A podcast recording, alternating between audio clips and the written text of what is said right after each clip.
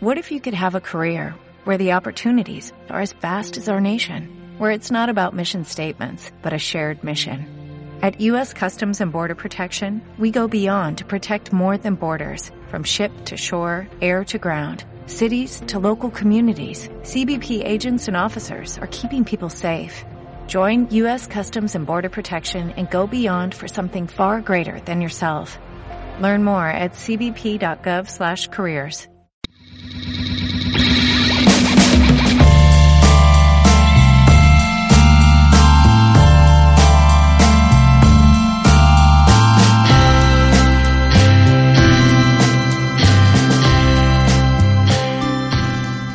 Muy buenas a todos, chachareros. Ya estamos aquí en el programa número 9 de la primera temporada. Hace justamente un año, el día 1 de enero, fue la primera vez que subí un programa aquí en Evox de, del programa de Chachara. Así que hace más de un año que empecé con esto del podcast y haciendo balance, la verdad que es muy de agradecer porque ya sois más de 600 seguidores. Yo no suelo subir programas muy a menudo, la verdad. Este año me he propuesto subirlos con una mayor continuidad, por lo menos uno al mes o uno cada 15 días.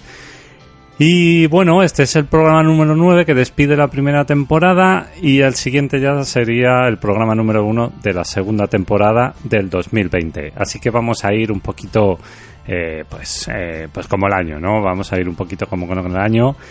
Y nada, así que hoy vamos a hablar de ciencia ficción, de Star Wars, Así que, sin más dilación, mejor empecemos. De Chachara, programa número 9, comienza.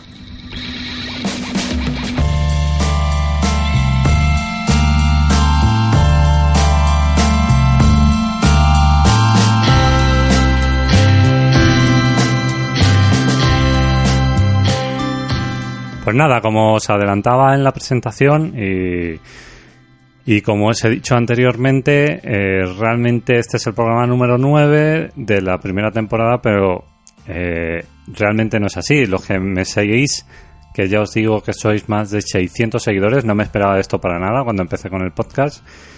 Eh, realmente no es el programa número 9, es el 9, por, claro es que sí, por la numeración, pero ha habido más programas. Cuando comencé a hacer esto del podcast, empecé haciendo unos programas especiales más cortitos, ¿no? En el que ampliaba la información como del programa principal, que se llamaban los anexos.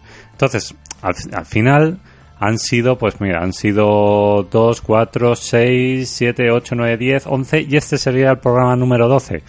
Así que yo hago balance del 2019 y la verdad que estoy muy contento con el tema del podcast porque lo hago cuando puedo, cuando tengo tiempo. También me gusta hablar de temas que a mí me interesan y como sabéis, el programa se divide como en dos temáticas muy diferentes, pero que reúne más o menos al mismo tipo de público que puede ser pues el cine por un lado y los videojuegos por otro.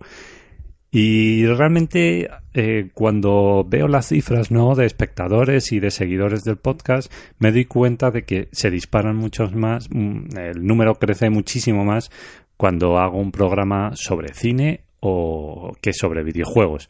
Cosa que, bueno, eh, tal vez sea por el público de Evox que está más interesado en una temática que en otra. Así que este año eh, me he propuesto pues subir eh, mínimo un programa mensual como el año pasado, pero más centrado sobre todo en el tema del cine y hablar de videojuegos de manera más puntual, ¿de acuerdo? Hoy nos centramos en un tema que está muy trillado eh, la, verdad, eh, el tema Star Wars es un tema que no me apetecía mucho hablar porque ya lo hablan podcasters mucho más profesionales que yo, eh, un montón de youtubers que tienen millones de seguidores, tal. Entonces, no es un tema con el que vaya a aportar yo algo nuevo, pero sí, como es un programa de despedida, me gustaría dar mi visión sobre varios puntos del tema de la industria que se están tocando ahora, como excusa de la última película de Star Wars y también hablaremos un poquito de, de Star Trek, que también está ahí muy ligada a la ciencia ficción y como uno y otro pues se van tocando se van tocando los palos. Así que nada, vamos a empezar. Eh, yo eh, con Star Wars, la verdad que la, la relación que he tenido hasta ahora eh, la vi siendo muy pequeño, siendo muy jovencito, y la verdad que, que la vi en la televisión. Yo nunca, nunca, nunca fui al cine a ver una película de Star Wars, de Star Wars y, y para mí eran unas películas que, que sí, eran muy entretenidas y tal, pero tampoco era un fanático, quiero decirte, no me las veía hoy una y otra vez, ¿no? Eh, como me podía haber pasado con otras películas. Por ejemplo, yo, eh, como yo viví la época del boom del vídeo, del VHS, eh, tuve la suerte de que mis padres compraron un VHS y entonces podía grabar todas las películas que emitían en televisión y había algunas de ellas que tenía yo ahí mis tres, cuatro cintas como por ejemplo Cazafantasmas o, o E.T. o películas así Tiburón, por ejemplo, también, que me las veía una y otra vez. En cambio, con Star Wars no me pasaba. Eh, de hecho, eh, vi el, el Imperio contraataca y el retorno del Jedi, y de hecho, cuando las emitían en televisión, hasta llegaba un poco a confundirlas, porque era como, mm, esta película es la de, la de comenzaba en el hielo, pero, pero acaba con ellos en el espacio y, y entonces la otra en la que explotan el planeta SM, o sea, para mí era un poco no no las entendí, no, no sabía en qué orden iban muy bien porque las había visto siempre como un poquito a trozos y un poquito a tal. Y lo que era más importante que de la trilogía original nunca había visto el episodio 4, la, la que era la primera, ¿no? Entonces, eh, la relación que tenía yo con, con esta serie, con esta con esta serie de ciencia ficción realmente era un poco confusa. ¿Qué, ocurrió? Que, llegó el año 1999 y, se empezó a hablar de una nueva película de, la Guerra de las Galaxias, ¿no? De, de, Star Wars y tal. Y recuerdo que encontré la banda sonora que se publicó aquí en España, se publicó muchísimos meses antes que, que el estreno de la película y yo me hice con un CD. Y entonces la banda sonora la disfruté muchísimo, pero muchísimo. Ese duelo de Face me lo escuché hasta, hasta la saciedad. Y cuando se estrenó la película, la viví de un modo, eh, yo creo que completamente distinto del que la vivió eh, el resto de espectadores. ¿Por qué? Porque estaba centrado en, en todo, ¿no? O sea, cuando fui al cine era como, quiero ver cómo encaja este tema musical en la película. Quiero ver cómo lo han encajado. Y entonces, aparte de vivir la experiencia de, la película, por supuesto, la carrera de vainas, eh, el duelo con Darth Maul, todo eso, aparte de vivir todo eso, eh, estaba yo muy pendiente de dónde empezaba un tema musical, dónde acababa y cómo iban poniendo el acento a cada acción, ¿no? Con la, con la banda sonora. Entonces, para mí fue una película realmente especial. Y entonces ahí fue cuando yo eh, sentí cierto interés por, por el resto de películas, ya era más mayor, ya sabía que habían tres películas, ya me había visto eh, Una Nueva Esperanza y tal. Y, sentí mucha curiosidad por, por dónde iba la saga, ¿no? Entonces después estrenaron el episodio 2, fui al cine a verla, con la esperanza de disfrutarla de la misma manera, pero la sensación, eh, tuve sentimientos muy encontrados porque el guion no es que lo notara cojo, pero sí había frases y cosas que todo el mundo sabéis, ¿no? Que todo el mundo reconocéis, ¿no? Como ese Anakin diciéndole a Padme, ¿no? De hay algo que crece en mí, todo, todo ese tipo de cosas a mí me sacaban muchísimo y también me fallaba mucho la, la dirección actoral.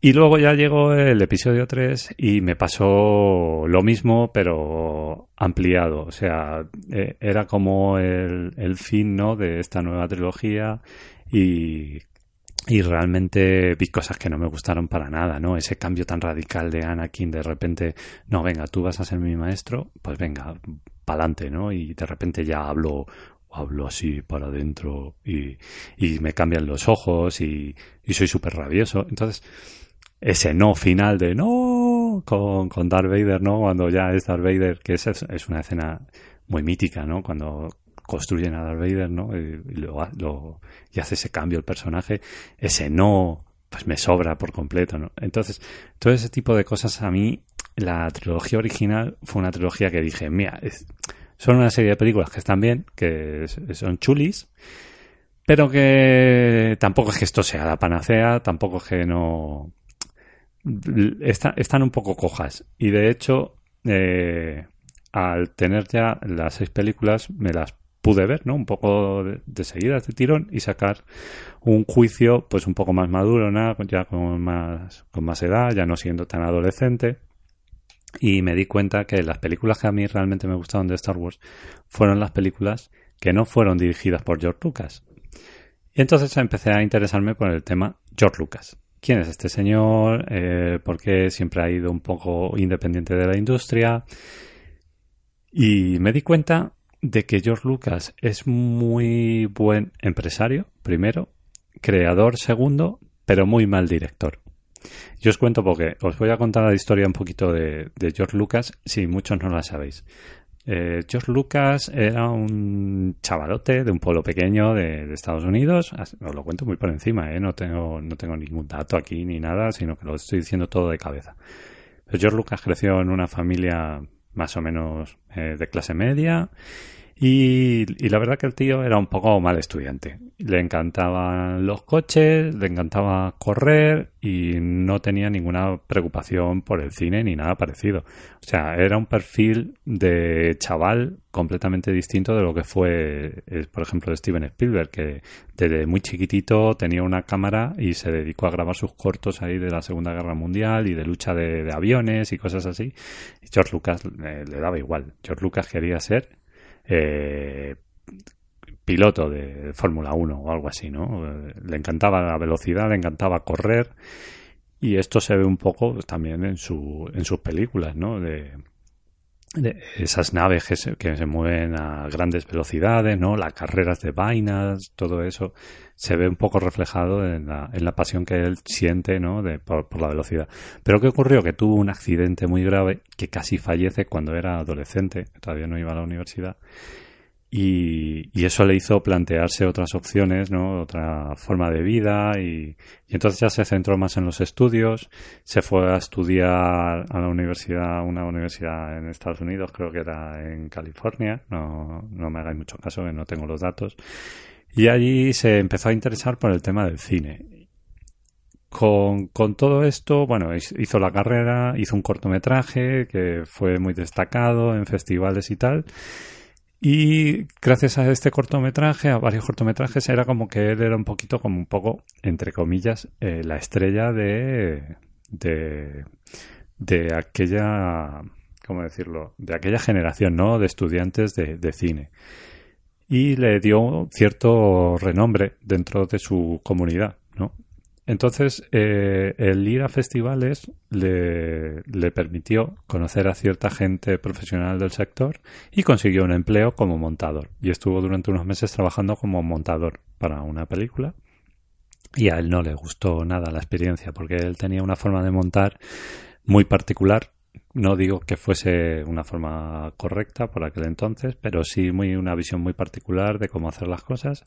Y entonces él no llevaba nada bien, pues eso, que le mandaran, de decir, no, esto me lo vas a cortar así y me lo vas a poner aquí. Entonces un montador tiene que hacerlo. O sea, la gente que no nos dedicamos al mundo de, de la edición a postproducción, pues si tienes un realizador y te dice, eh, tienes que cortar este plano, pónmelo más aquí y tal, no sé qué, tú lo tienes que hacer. Y George Lucas, pues eso no lo llevaba nada bien. Y entonces dijo, pues mira, es que a mí esto de montador no es lo que me va. Me va más eh, dirigir. Yo soy más de ese perfil. Y entonces se dio cuenta ese verano. Eh, a raíz de este trabajo, él lo dejó, le salió otro, porque por aquella época había un joven que, porque tenéis que situaros, pues hace, pues fíjate, en los años 70, y, en los años 70 los directores de, los grandes estudios eh, que había eran hombres ya muy mayores, eh, con grandes carreras en la industria del cine, o sea, no, e, no había ningún chaval jovencito que de repente había hecho un corto y ahí se ponía a hacer una película. Era algo, mm, bueno, no lo había. Y entonces el primero que, que hizo algo parecido fue Francis Ford Coppola y Francis Ford Coppola era como, pues como, para que os hagáis una idea, como Alejandro Amenábar fue aquí en España. O sea, fue eh, el chico joven que de repente hace una película que es muy buena, que tiene mucha repercusión y que todos los chavales jóvenes que se quieren dedicar al mundo del cine quieren ser como Francis Ford Coppola. Y tuvo la suerte de, entrar en un rodaje y de ser el asistente de Francis Ford Coppola, eh, George Lucas, quiero decir. Entonces se conocieron y entablaron una amistad y, eh, y, estuvieron trabajando en varios proyectos juntos hasta que llegó un día y dijeron, oye, ¿por qué no montamos nosotros una productora? Y intentamos irnos a, a, pues a diferentes distribuidoras, intentamos venderles un paquete de películas y vemos a ver qué tal funciona, ¿no? Y entonces los dos se, se, se aliaron, por decirlo así, y formaron American Zoetrope. American Zoetrope era la empresa eh, de, George Lucas y Francis Ford Coppola y entonces consiguieron un contrato eh, con Universal. Creo que fue con Universal. Ahora, no, sí, ahora mismo dudo si fue Universal o Warner sí, fue Universal. Y firmaron por cinco películas. Firmaron y la primera película que hicieron fue la película de THX de George Lucas, que cuando la vio el estudio les dijo, esto es una basura, no se va a estrenar, devuélveme el dinero y olvidaros de las otras cuatro películas. Y entonces de repente se encontraron con una deuda millonaria, estos dos chicos, y que no tenían posibilidad de, de, volver a más estudios con su American Zoetrope a vender proyectos para pagar esa deuda que tenían. Así que los dos trabajaron un poco por libre, no porque así lo quisieran, sino por pura necesidad. Entonces un día llegó Francis Ford Coppola y le dijo, oye, mira, me han propuesto me han propuesto dirigir una película de gángsters, no, sé cómo lo ves, a ver cómo hacemos, porque yo American Zoetrope pero quiero tirar para adelante y tal. Y George Lucas le dijo, mira, chico, eh, tenemos una deuda que pagar, si te lo pagan, tú haz la película de Gaster y hagamos lo que sea. Y entonces Francis Ford Coppola, que era como una especie de director revelación, pues sí consiguió trabajos rápidos y pudo cancelar su deuda de manera relativamente rápida. Sobre todo porque hizo una película de gángster que era El Padrino, ¿no? Entonces consiguió pagar su parte de la deuda bastante rápido. Pero George Lucas no, nadie le iba a llamar, nadie le iba a buscar y con un trabajo normal y corriente pues no iba a conseguir pagar esa deuda ni en 30 años ni en 40 años. Entonces dijo, pues mira, lo, lo único que tengo como opción es hacer otra película. Y entonces eh, escribió un guion adolescente, para público adolescente, un rollo teenager, y, y, dijo, pues venga, vamos a ver si, si alguien cree en este proyecto y tiro para adelante. Y así fue, ¿no? Así fue como hizo American Graffiti y la verdad que tuvo suerte el hombre y pudo cancelar la deuda gracias a American Graffiti. Y a partir de ahí, pues entonces ya se... Ya una vez que ya estaba un poco ya cerrando el tema de American Zoetrope, pues eh, dijo, pues venga, pues el público adolescente funciona muy bien, pues vamos a hacer algo eh, en el espacio porque estaba, estaba muy de moda, con, llevaban con la ciencia ficción y eso, con Flash Gordon y todo ese tipo de cosas. Y dijo, pues venga, vamos a hacer, a escribir algo que sea sobre el espacio y que esté dirigido a un público adolescente. Y ahí fue cuando nació Star Wars. Os digo todo esto para que entendáis eh, un poco eh, cómo es la vida de, de una persona, de, un creador, hasta que llega y da el pelotazo, por decirlo así, ¿no? Como si os habéis escuchado el podcast de, Alien, que lo tenéis en el canal, o, eh, a esas personas también que crearon Alien, ¿no? Eh, también les costó Dios y ayuda a sacar el proyecto adelante. A George Lucas le pasó igual. Entonces, desde, desde aquí, desde el canal, a todos os digo todos que seáis creadores, que queréis dedicar al mundo del cine, que a nadie, a nadie, a nadie le van a echar un cable. O sea, tienes que ser tú el que primero creas en ti y saques el proyecto adelante. Y luego, si tienes suerte, pues habrá eh, alguien que te lo compre y que te apoye y con mucha más suerte será un éxito, pero con muchísima más suerte. Entonces es un negocio en el que nadie tiene las claves.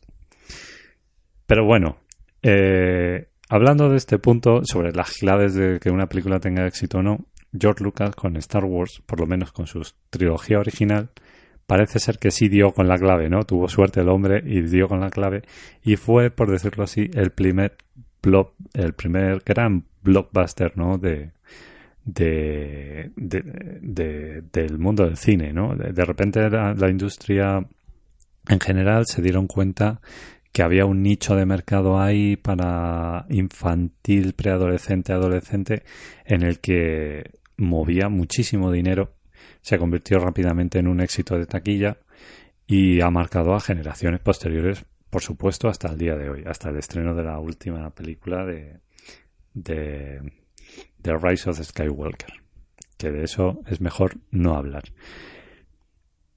¿Qué ha ocurrido durante todo este tiempo con, con, el blockbuster ¿no? de Star Wars? Pues lo que ha ocurrido durante todos estos años es que la industria del cine ha intentado por todos los medios descubrir qué es lo que le encanta o qué quiere ver el espectador. Esto es un dato muy importante y, viene muy ligado a, a, lo que es la figura de George Lucas. ¿Por qué? Porque George Lucas siempre ha sido un creativo, una persona que ha visto eh, más allá de lo que había en la industria en aquel momento. Él empezó con la primera de Star Wars eh, pidiendo un crédito bancario y hipotecando la casa de sus padres cuidado.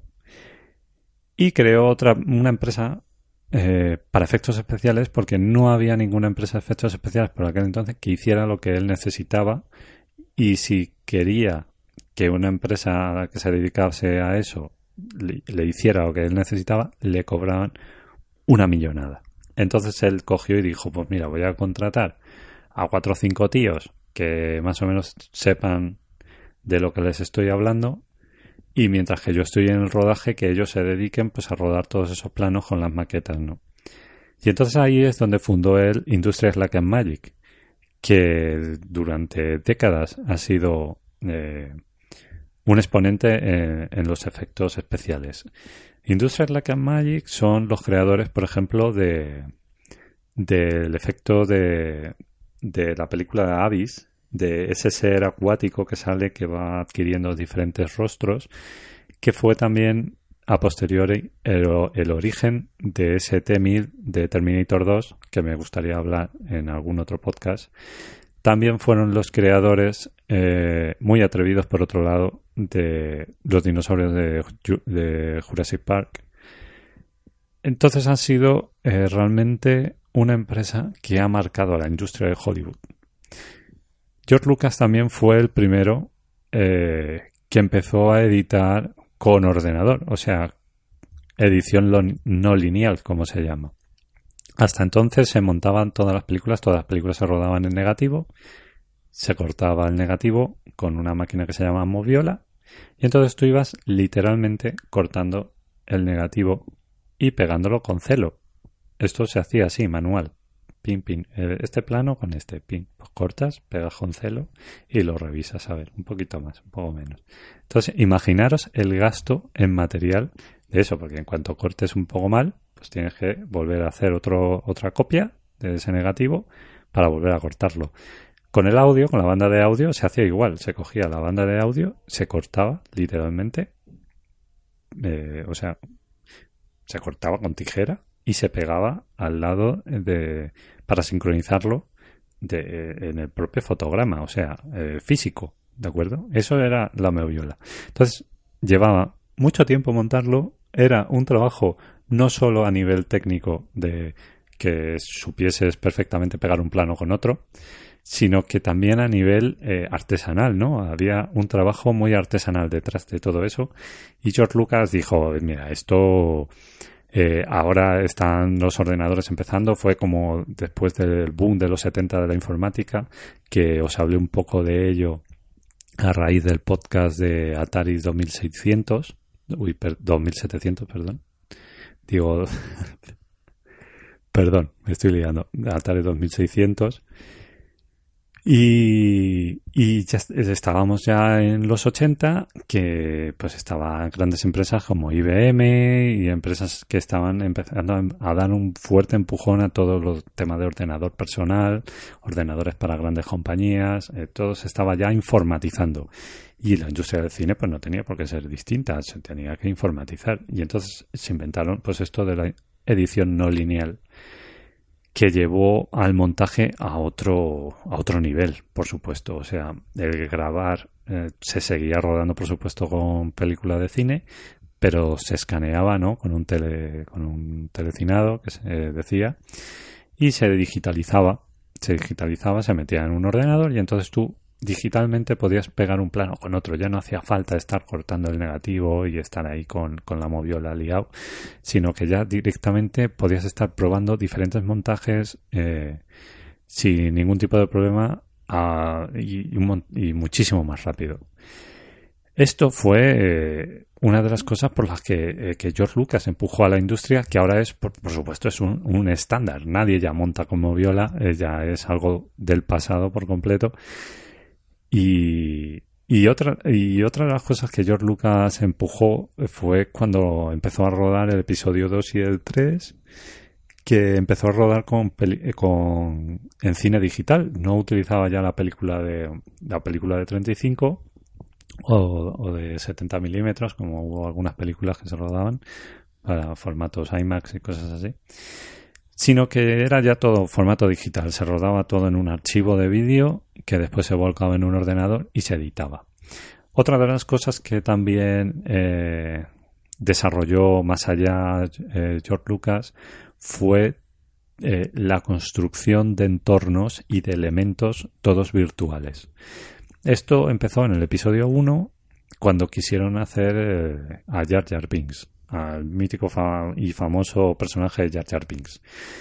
Eh, Jar Jar Binks eh, al principio querían que fuera una marioneta, ¿no? Como, como Yoda.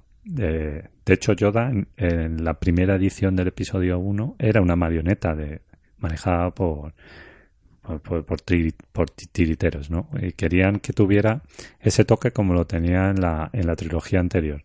A posteriori, en revisiones de la película, se, eliminó la marioneta y se volvió a hacer digital, como en el episodio 2 y 3.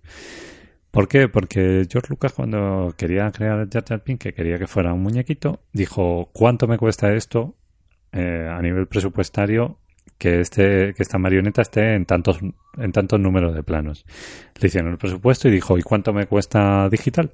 Y entonces pues te sale mucho más barato. Y entonces dijo, pues nada, digital, vamos a hacer unas pruebas, unos test, a ver si es un personaje, porque es un personaje principal, no es algo que está de fondo, no es algo que esté, no es algo como Parque Jurásico, ¿no? Ya estamos en el año 99, cuando el episodio 1, en el año, empezaron a lo mejor a preproducción en el 97 o así, o en el 96, y Parque Jurásico se había estrenado tres años antes, y, por ejemplo, todos los dinosaurios de Parque Jurásico, de la primera, no de las siguientes, todos los dinosaurios están en, entornos oscuros, eh, de noche, lloviendo, con lo cual es, todas esa, esas capas de efectos hacen que te lo creas aún más. Pero después eh, está la escena, por ejemplo, de la cocina de los velociraptores, que también son digitales, están combinados digital con animatrónicos que, también es un entorno más oscuro, más apagado. No a la luz del día, solo había un par de planos que era cuando salía el doctor Malcolm, eh, el doctor, no, perdón, el doctor Malcolm no, eh, Ian Grant con los niños corriendo por la, la pradera, eh, que se encuentran con los gallimimus, ¿no? que tienen mucho movimiento, tienen mucho desenfoque. Ese plano lo recordaréis la gran mayoría que hayáis visto la película que con, gracias a ese movimiento y ese desenfoque que tienen se, se camufla ¿no? el gráfico, por decirlo así. Y luego eh, aparece el tiranosaurio, ¿no? Y se come a uno de ellos y tal, pero aparece a lo lejos, se ve en un plano a lo lejos. No es un plano cercano. En cambio, en el episodio 1 sí era un personaje principal en el que tenías que hacerles primeros planos. Entonces toda la textura de la piel, los gestos, todo tiene que ser muy, muy, muy realista. Con lo cual tuvieron que hacer varias pruebas y ver que eso funcionaba. Una vez hechas las pruebas, se dieron cuenta que la tecnología de la propia empresa que la había creado, de Industrial Light and Magic, estaba muy avanzada en ese aspecto y que podían hacerlo perfectamente. Así que fijaros eh, todo el recorrido de este señor, ¿no? Fijaros eh, cómo ha ido él avanzando con toda eh, con sus con sus películas y, con la tecnología del cine que hoy es a día de hoy es, es un estándar. de repente George Lucas tiene un montón de críticas, ¿no? por el episodio 2, 3, bueno, y el 1 también, tiene un montón de críticas de los fans, de los superfans de la trilogía original, y ya él se le viene un poco al mundo abajo, él ya tiene, eh, tiene una edad, ¿no? Eh, es multimillonario, ya no necesita el dinero realmente. Y, dijo, igual va, va, siendo hora de pasar el testigo a, a, una nueva generación de creadores para que esto pues siga marchando o acabe o o pase lo que tenga que pasar. Y entonces se lo planteó muy seriamente y vendió, como muchos sabéis, pues vendió eh, sus compañías, las vendió a Disney. ¿Qué ocurre? Que volvemos al tema de qué quiere ver el espectador, ¿no? Entonces ahora llega una macroempresa en la época en la que estamos, ¿no? Que estamos eh, totalmente controlados por redes sociales, eh, Facebook, por ejemplo, sabe perfectamente qué nos gusta, qué nos gusta, qué comentamos, qué no, qué relaciones podemos tener. Eh, hacen estudios de mercados para compañías que luego venden, bueno, todo lo que es la protección de datos, eh, todo esto que está eh, muy, muy, muy en la actualidad, ¿no? El Big Data, ¿vale? las inteligencias artificiales, todo esto que es tecnología Disney es una gran empresa y hace uso de todo eso. Entonces, ¿qué ocurre? Que de repente eh, ya no existe la figura de un creador como antes, ¿no? Que diga, no, yo tengo la visión de que esta historia debe de ir por aquí, por este lado. esa figura ya no existe y de hecho la prueba está en que varios directores con el último episodio, con el episodio 9, varios directores se han echado atrás del proyecto vamos a ver, eh, tú eres director, te dan la posibilidad de dirigir una película de Star Wars, eh, aparte del gustazo de poder dirigir algo así, eh, el renombre que te va a dar, ¿no? Y, que te eches para atrás, eso es, te hace pensarte porque esa persona, ¿no? ha querido no estar en algo así tan grande. Y, y a la conclusión a la que yo llego es muy sencilla, es Disney. Disney. Entonces, tienen un departamento de marketing impresionante, lleno de profesionales, por supuesto, pero que se dejan mover por, por las cifras, porque el marketing es así, o sea, eh, eh, a, qué nicho de mercado va, a qué rango de edad, y qué tipo de productos compran, eh, todo. Y entonces, ese estudio de mercado que se hace, se hace lo mismo para las películas. Entonces, ellos cogen y dicen, ¿Qué tipo de película quiere ver el espectador? Bueno, pues el espectador quiere ver mucha melancolía, quiere ver, volver a ver las mismas naves, quiere volver a, personajes eh, de corte clásico, quiere ver esto, lo otro, lo otro. Y entonces hacen ese estudio que es, eh, para mi punto de vista, eh, un fallo garrafal. Porque al final, los que realmente son fans llegan allí, se sientan en la sala de cine y dicen, no me está contando nada nuevo, no me está aportando nada nuevo y ese es el, error, el error que han cometido con estas tres películas. Y entonces, ¿por qué a mí estas tres películas, estas tres últimas películas de Star Wars no me gustan? Pues mira, eh, fui a ver el episodio 7 con mucha ilusión y me encontré con que durante seis películas anteriores te están contando la historia de, de una persona que se supone que es el elegido, que es el elegido de la fuerza, el que traerá el equilibrio y tal. Y durante seis películas te cuentan ese proceso que tiene él de soy una persona buena, me corrompo para salvar a la gente que yo quiero y de repente la gente que yo quiero que es mi hijo me vuelve a atraer y a, a la parte de la luz, por decirlo así, ¿no? Me, vuelva a sacar mi lado bueno, ¿no? Después de tantos años, tantos años corrompido.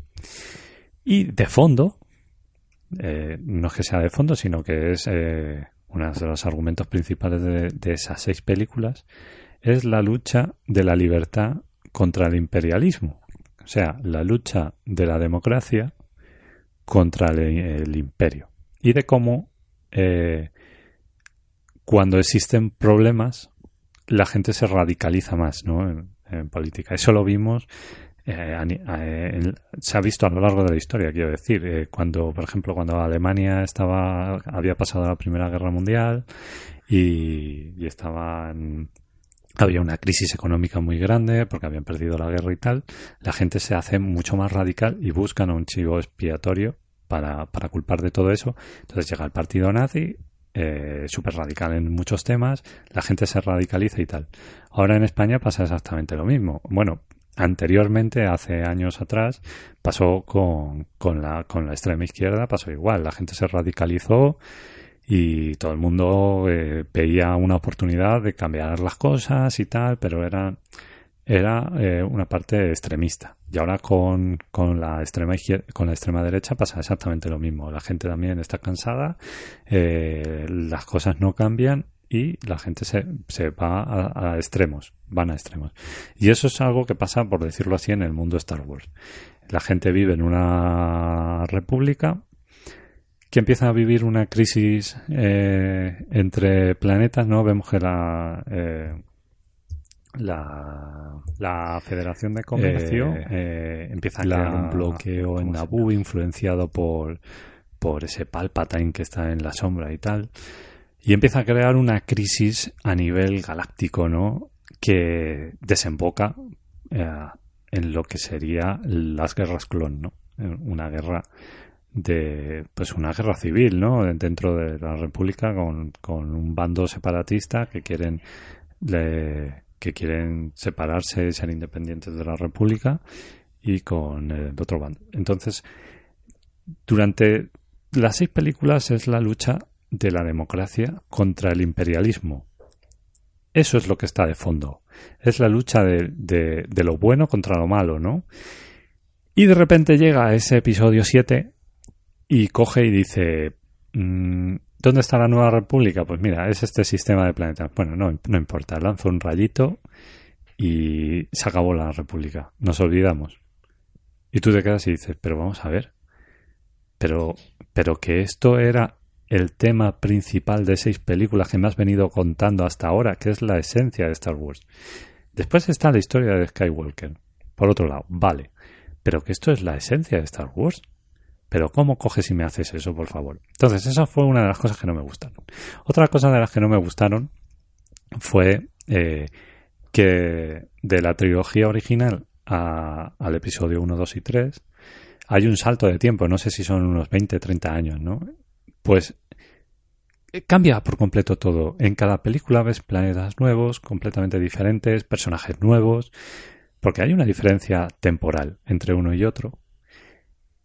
Y por supuesto la tecnología cambia también. Ves una evolución en las naves. Ves, por ejemplo, esos destructores, eh, no por decirlo así, primitivos, de, de, eh, de la República, que, son mucho más pequeños que los que van a ser después los destructores imperiales, ¿no? Es, esa evolución de las naves. Por ejemplo, la nave que maneja Anakin Skywalker y Obi-Wan, que se van moviendo por el espacio, que es como una especie de triángulo con una bolita, con una esfera dentro, esas son los prototipos, por decirlo así, la, la, los abuelos de, de, los que son los, T-Fighters, las naves del Imperio, ¿no? Los que van volando con ese sonido tan espectacular por el espacio. O sea, ves una evolución, ves un, un progreso, ¿no? En, en, su tecnología y ves que se convierte, que pasa de ser algo, eh, pues, eh, como eh, naves más bonitas, más con cierta estética, a convertirse en algo prácticamente industrial, ¿no? Pues bueno, tiene, tiene una lógica, tiene una evolución, hay, hay, hay un sentido. Bueno, pues desde que acaba el retorno del Jedi hasta que empieza el episodio 7 no hay ninguna evolución. Las naves siguen siendo las mismas, nada ha cambiado, pero vamos a ver, pero que han pasado 30 años tú te vas a cualquier país y los coches de hace 30 años no son para nada igual que los coches de 30 años después, quiero decir. O sea, no le cambian simplemente el color y ya está. O sea, que, que de repente tiene un motor, eh, no, tiene dos perdóname, un, es un, un, ala X, o sea, es lo mismo que he visto, pero azul. Y, y el motor se divide un poco.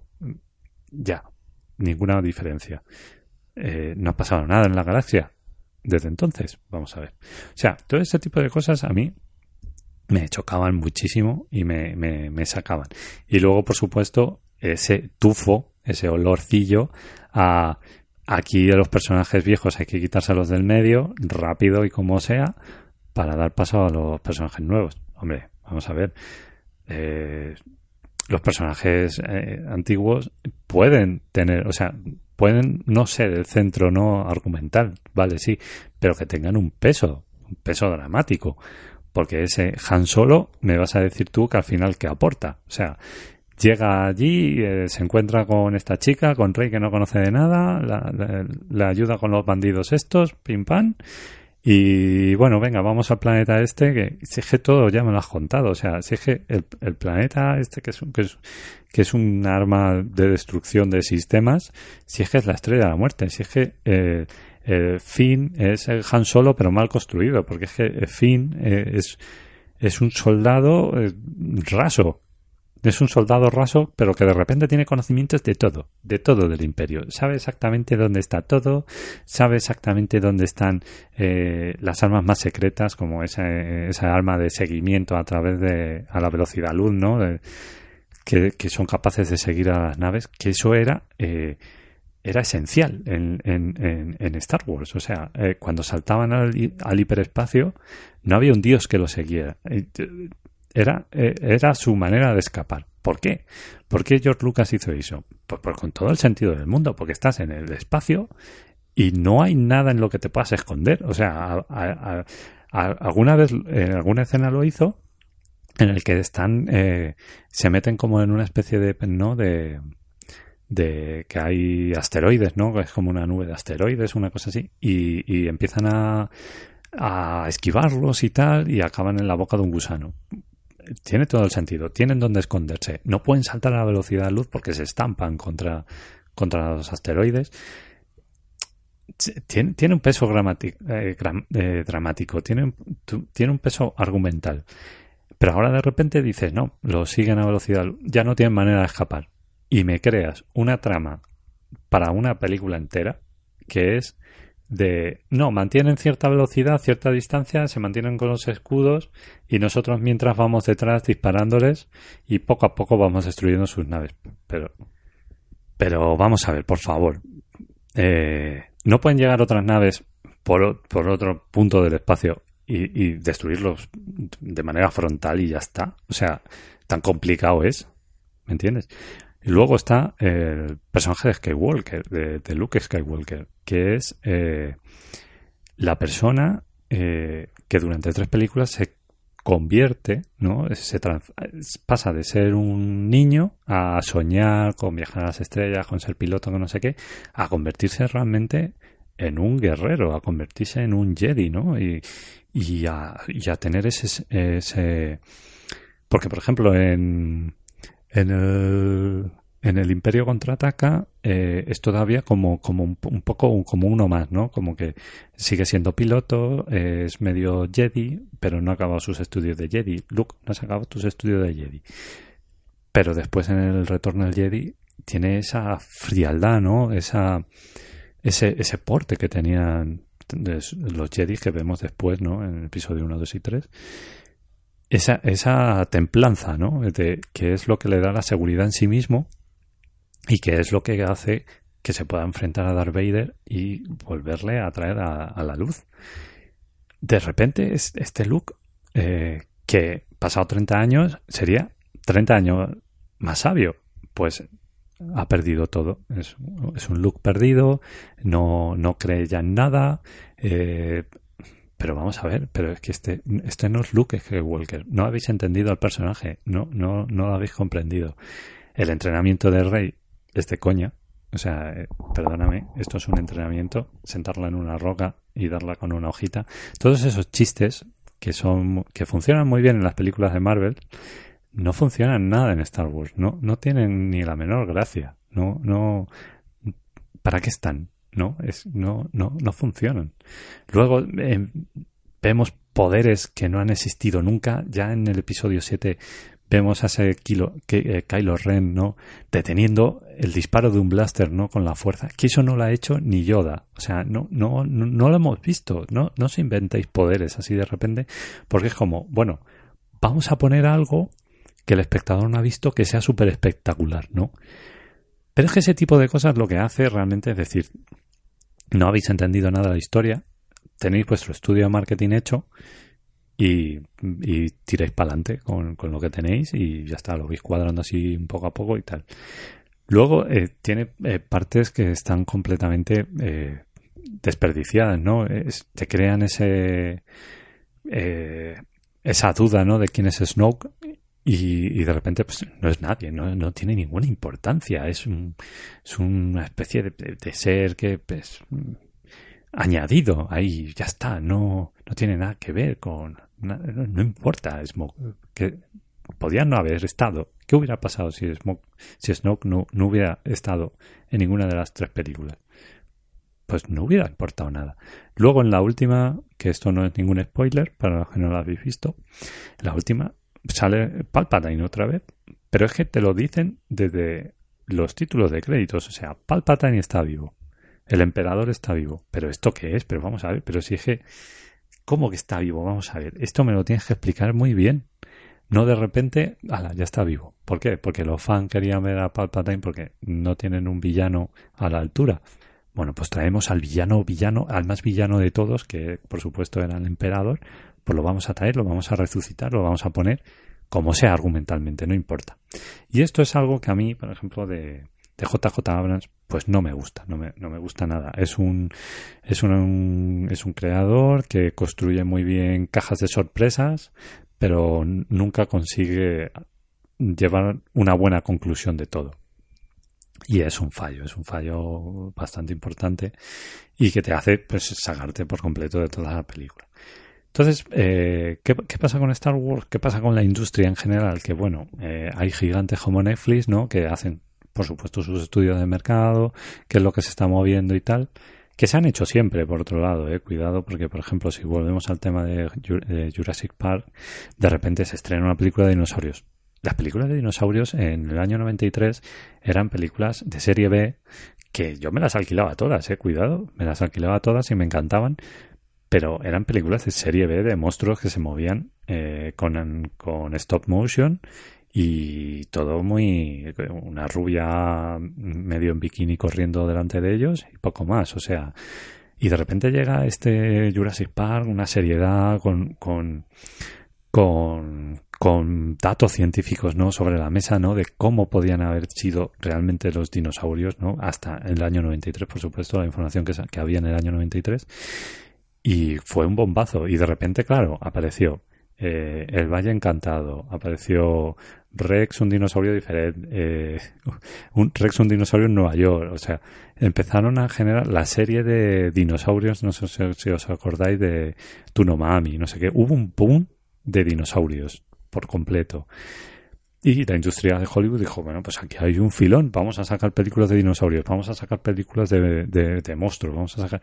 Que eso ocurre, eh, con Gladiator ocurrió igual, hacía una película, hacía un montón de años que no se hacían películas de romanos porque no vendían, porque, porque al público ya no le interesaba nada en absoluto y llega Ridley Scott y, se pone, y da un golpe en la mesa y dice, no, yo quiero hacer una película de romanos. La estrena y es un peliculazo. Y desde entonces hay clones y clones y clones de... que hasta el propio Ridley Scott hizo un clon de, Gladiator con, con, la película de... de... que lo diré, de Orlando Bloom, no, me acuerdo, de, que era sobre las cruzadas y tal. Es un clon de Gladiator por completo. Y aparecían clones y clones y clones. ¿Por qué? Porque al final... Eh, con los actores pasa lo mismo. Un actor está de moda, tiene un película que, que da el boom y de repente es el actor de moda. Y todos quieren tenerle porque se supone que vende entradas. Y en parte es así, en parte sí es así, pero es que el actor tiene que estar acompañado por una historia, por algo que la gente no haya visto, por algo motivador, ¿no? Y, y, por ejemplo, Netflix ahora, con, con toda esta Big Data que tienen, con todos los datos que tienen, se están enfocando un poco a esa inteligencia artificial, ¿no? A, ese planteamiento eh, de marketing para mm, qué creo que quiere que ver creo que la gente quiere ver este tipo de temática, pues vamos a hacer series sobre este tipo de temática, ¿no?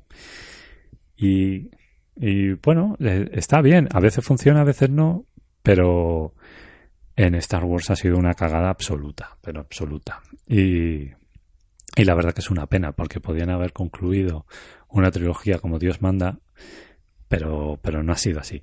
En cambio, por ejemplo, eh, nos encontramos eh, el caso contrario, ¿no? Tenemos al creador que trabajaba codo con codo con George Lucas en The Clone Wars, que entiende la filosofía de George Lucas de, de, de, lo que quería para su nueva trilogía, pero que él no estaba involucrado en, la, en el proyecto de las películas para nada.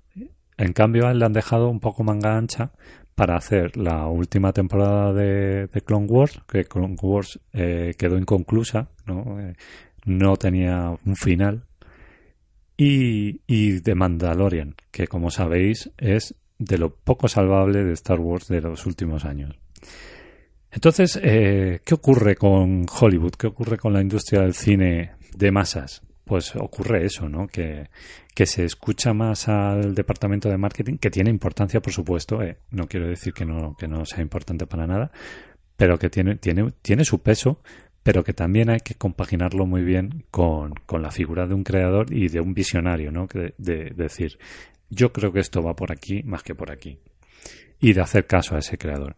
Una de las cosas que yo más critico de, de Hollywood es que los creadores están sometidos a, a las macro compañías, a, a, a, las grandes mayors. Y es un fallo, es un fallo, porque un creador llega, eh, en España por suerte no es así, aunque nos vaya un poco peor, pero porque es un mercado mucho más pequeño. Pero un creador llega a Hollywood, tiene una idea, pues como conté en el podcast de Alien, vende su proyecto a la empresa, a la que sea, y de repente eh, Fox, en este caso, eh, coge y ya es propietaria de la idea. Él ya puede hacer todas las películas de Alien que quieran. ¿Que quieren hacer un Alien Predator? Pues lo hacen. ¿Que quieren hacer un Alien que es cocinero y se dedica su tiempo libre a ser camarero en un planeta extraterrestre porque hay una película que han estrenado de cocineros y ha sido un bombazo y dicen, ah, pues vamos a coger a la figura de Alien y lo vamos a hacer que... Pues lo hacen. No hay, no hay un creador que diga, no, mi historia no va por aquí, esto no puede, es, esto no, no va bien. En cambio, sí recurren a esos creadores cuando ya han pasado 20 años y han visto que todo lo que han intentado no les ha funcionado tan bien. Esto ha pasado pues, con Terminator, ha pasado con Alien, ha pasado con un montón de, sagas, ¿no? Al final recurren al creador para decirle, oye, ¿por dónde podemos tirar? Y llega el creador y dice, esto, mira, o vamos a hacer un reinicio, o volvemos atrás, o estas películas no han existido, y, ocurre, ocurre muy y tristemente lo vemos más de lo que deberíamos de ver. En cambio en España no, en España eh, sí hay una figura de, un creador que más o menos lleva su, las pocas sagas que tenemos, ¿no? las pocas, por decirlo así, IPs que tenemos, que sí que lo conduce él y lo llevan más o menos por donde el, creador quiere.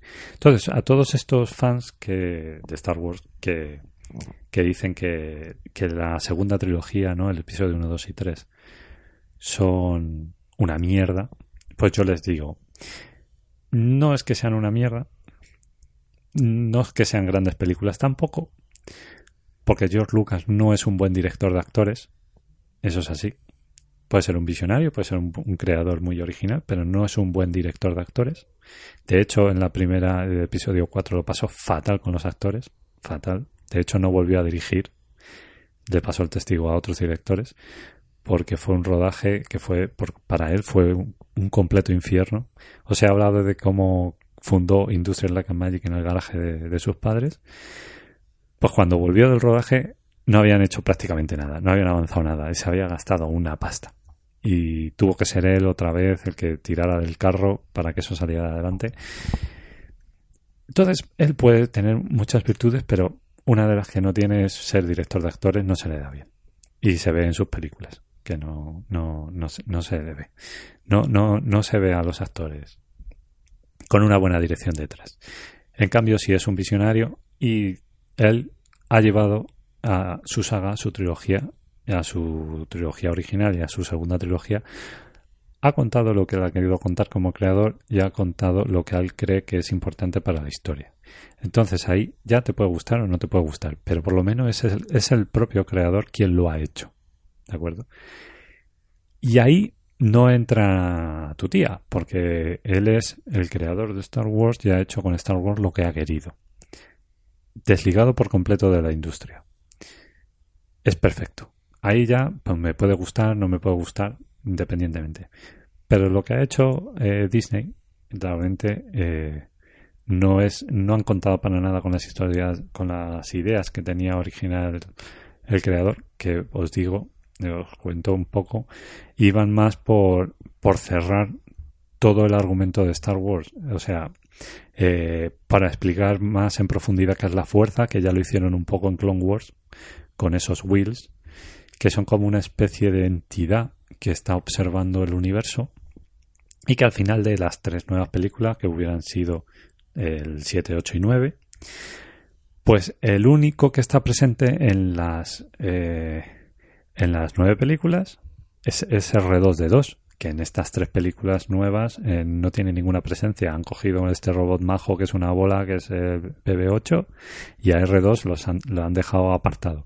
Pero la idea original de George Lucas era realmente que R2D2 sí tuvieron peso argumental. De hecho, si os fijáis, R2D2 eh, es importantísimo en Una Nueva Esperanza porque es el que lleva el mensaje a Obi-Wan en, el Imperio Contraataca, en el Retorno del Jedi, está presente en, todas las películas. En el episodio 1 está presente, eh, en el episodio 2 es el que va con Anakin. Eh, es el único androide que tiene presencia eh, en las seis películas.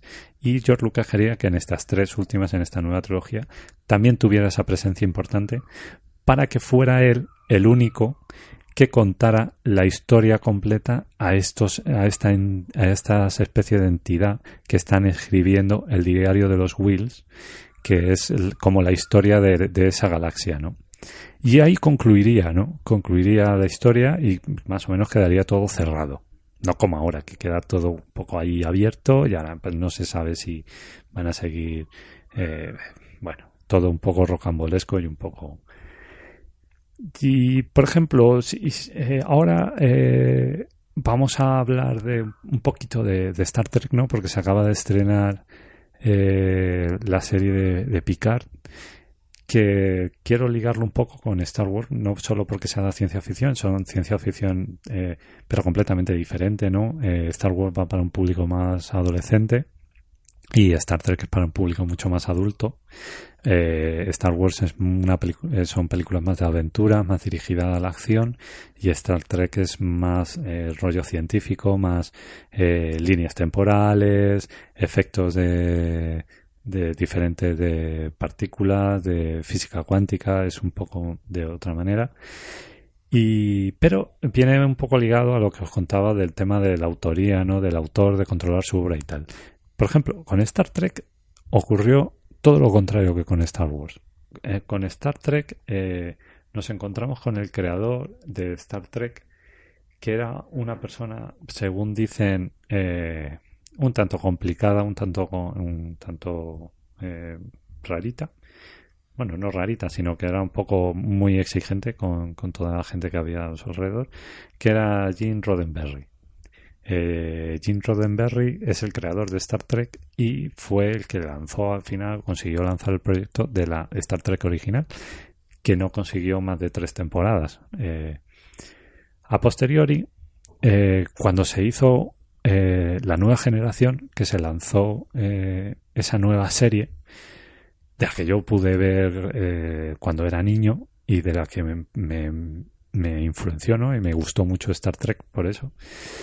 Eh, Gene Roddenberry estuvo implicado en el proyecto creo que hasta la segunda o tercera temporada también hay una especie de leyenda ahí de para, para los fans de Star Trek que es que sus series no despegan, no consiguen llegar a, su punto óptimo hasta pasada esa tercera temporada que, que la serie original no supera. O sea, si superan la tercera temporada que la serie original no llegó a no ha llegado a superar, es como que la serie despega y es cuando mejora muchísimo.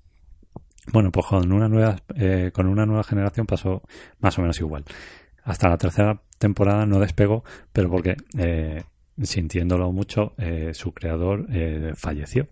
Pero según cuentan, los rodajes de la serie se hicieron complicados, el casting se hizo complicado. Por ejemplo, en una nueva generación, recordáis que estaba esta, actriz Marina, no me acuerdo el apellido, todos lo estoy diciendo de cabeza, ¿vale? Que era la, la, eh, ¿cómo decirlo? La consejera, ¿no? De la consejera del capitán y tal, que era esta actriz morena con el pelo rizado. Pues cuando hicieron el casting, eh, Roddenberry quería que fuera alienígena, porque ella es un híbrido, ¿no? Por eso tiene como esos, esos poderes mentales, ¿no? Que es capaz de sentir los sentimientos de los demás y tal. No es que mueva cosas ni nada como un rollo Stranger Things, pero sí tiene cierta habilidad extrasensorial, esa sensibilidad y, y Jim Roddenberry quería que tuviera cuatro pechos. Así, sin más. Cuatro pechos. Porque es una alienígena. Bueno, pues, eh, pues fue algo muy criticado. De hecho, a la actriz no le gustó. Decía, ¿qué hago yo con cuatro pechos? No, no, no lo veo. Y consiguieron convencerle para que no. Para, que cediera y no tuviera cuatro pechos.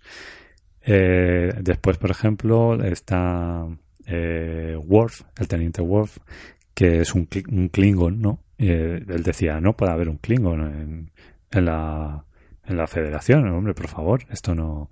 Y, y le convencieron también y incluyeron a un que después es un personaje eh, bastante importante, eh, tanto en la trama de, de la serie de una, una nueva generación como después en el spin-off de Espacio Profundo 9. Entonces, eh, gracias a que los creadores que estaban detrás, que formaban parte del estudio, empezaron a convencer a Roddenberry, consiguieron que ese producto al principio, en la primera temporada, más o menos funcionara, pero había un montón de pérdidas. Se dice que el presupuesto estaba súper ajustado, que los actores, es una leyenda, no, no me lo llego a creer, pero que los actores tenían que robar comida del catering para poder comer bueno, un montón de leyendas. Pero sí es verdad que la primera y segunda temporada son bastante más flojas que después fue el final de la tercera y, hasta el final de la séptima temporada, que fue lo que duró la serie. Es una pena porque, porque su creador, pues, el hombre, pues falleció, pero sí es verdad que es un ejemplo de buen hacer de un estudio con, con, una, con una serie, ¿no? Sin que el creador esté involucrado. Ahora eh, se estrena la serie de, Star Trek Picard.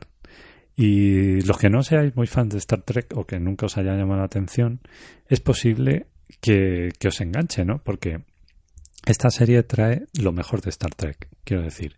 Para mí, una de las mejores series de Star Trek es una nueva generación. Los personajes te enamoran, las historias te enamoran, aunque son autoconclusivas.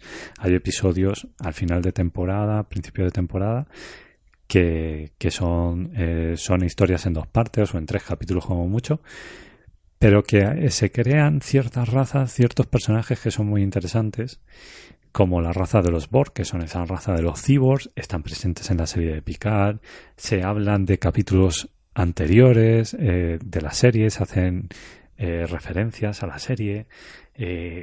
yo solo he podido ver el primer capítulo y la verdad que me, ha gustado. No sé si es porque soy me considero fan de, Star Trek.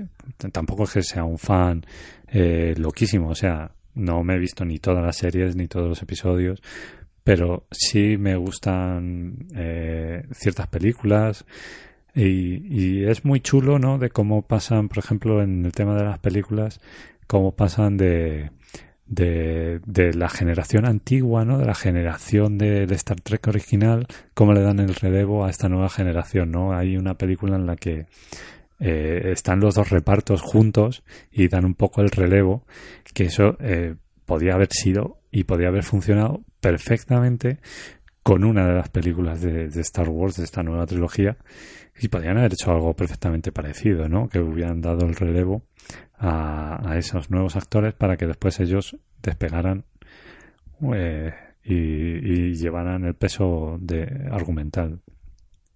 No, que están ahí un poco como siempre, como en la sombra. Segundo. ¿Por qué? Porque la gente quiere ver a la princesa Leia. Bueno, sí, pero pero que tenga un peso, que tenga a la princesa Leia de repente maestra. Bueno, no me quiero liar con ese tipo de temas. Entonces, bueno, Star Trek realmente es un ejemplo de, de buena ciencia ficción y de cómo eh, eh, alguien que no es el creador de la serie original lo acaba llevando a buen puerto y, cre y acaba creciendo esa historia, acaba creciendo los personajes y, y acaba teniendo incluso dos spin-offs, eh, tres películas y, y, una conclusión. Entonces, los que os interese ver Star Trek os, eh, de las nuevas series de Picard, elementos que tenéis que ver pues eh, serían, por ejemplo, el final de la tercera temporada, sería importante, de una nueva generación. Eh, la película de la última película de Nemesis no cuento con las películas de JJ Abrams lo siento las descarto. Aunque sí tendréis que ver la primera película de JJ Abrams porque hablan de eh, bueno con que veáis el principio bastaría la verdad. Que es como cómo se destruye el imperio romulano no con una supernova que curiosamente se hace referencia y es un punto importante en la historia de esta nueva serie de Star Trek Picard. Así que ya para, para, para ir concluyendo, eh, hemos visto un poco cómo funciona la industria del cine a través de Star Wars, de la ciencia ficción, y yo os he hablado un poco de Star Trek Picard, porque es como lo último que se, que se, que se mueve, ¿no? Eh, y, que, eh, y que está un poco más de moda ahora, y que supongo que la gente querrá escuchar un poco sobre esto. Sí que voy a intentar eh, realizar este tipo de formato, ¿no? Como un poco más ameno, no con tanto dato. Y voy a intentar combinarlos con, con, con, esos programas, ¿no? De cómo se hicieron ciertas películas míticas y, y clásicas con, con estos podcasts un poco más de opinión, de un poco más argumental, argumentados por, por mi parte, un poco más de, de lo que yo veo, ¿no? Y de, y de cómo puede funcionar o cómo funciona la industria del entretenimiento en el mundo audiovisual. Así que bueno, eh, me voy a ir despidiendo. Espero que os haya gustado este podcast. Este podcast, por ser el último de la temporada, es un poquito más raro, como, como os he dicho. Y, nada, espero que en la segunda temporada estar más presente aquí en redes. Así que bueno, me voy despidiendo de vosotros.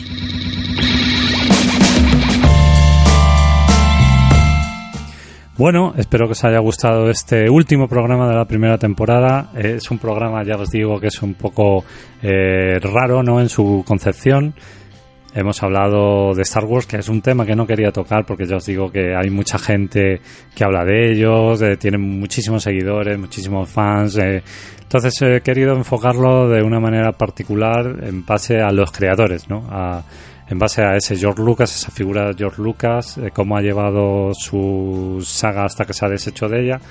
Y con Star Trek, que es un ejemplo completamente opuesto, que se mueven en el mismo género, pero que su creador sí obstaculizó eh, realmente que la serie eh, llegara a buen puerto de, como excusa, ¿no? Para contaros un poco cómo funciona la industria de Hollywood y cómo funciona el, mundo del audiovisual en general con todas estas nuevas tecnologías que están llegando eh, de inteligencia artificial, de análisis de guiones con, con, con los departamentos de marketing. Y nada, espero que este año esté, estar mucho más presente, mucho más activo aquí en el podcast. Estoy muy contento por el resultado que, que está teniendo ya sois más de 600 seguidores y espero que podamos eh, escucharnos muy pronto. Dejadme en los comentarios, ya sabéis, eh, temas que queréis que trate, eh, películas de las que queréis que hable, correcciones, porque este ha sido todo mental y todo ha sido dicho así muy sin contrastar datos ni nada, pero Dejadme en los comentarios lo que os apetezca y, nada, nos vamos a ver en otro, en el próximo programa de la temporada 2, el programa número 1 de, de, de Cháchara. Así que nos vemos pronto chicos y chicas, un abrazo fuerte, adiós.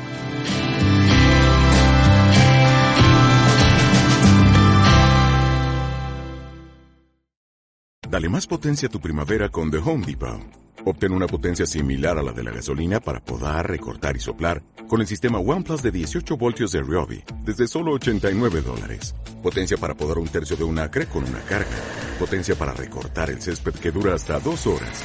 Y fuerza de soplado de 110 millas por hora. Todo con una batería intercambiable. Llévate el sistema inalámbrico OnePlus de 18 voltios de Ryobi. Solo en The Home Depot. Haces más. Logras más.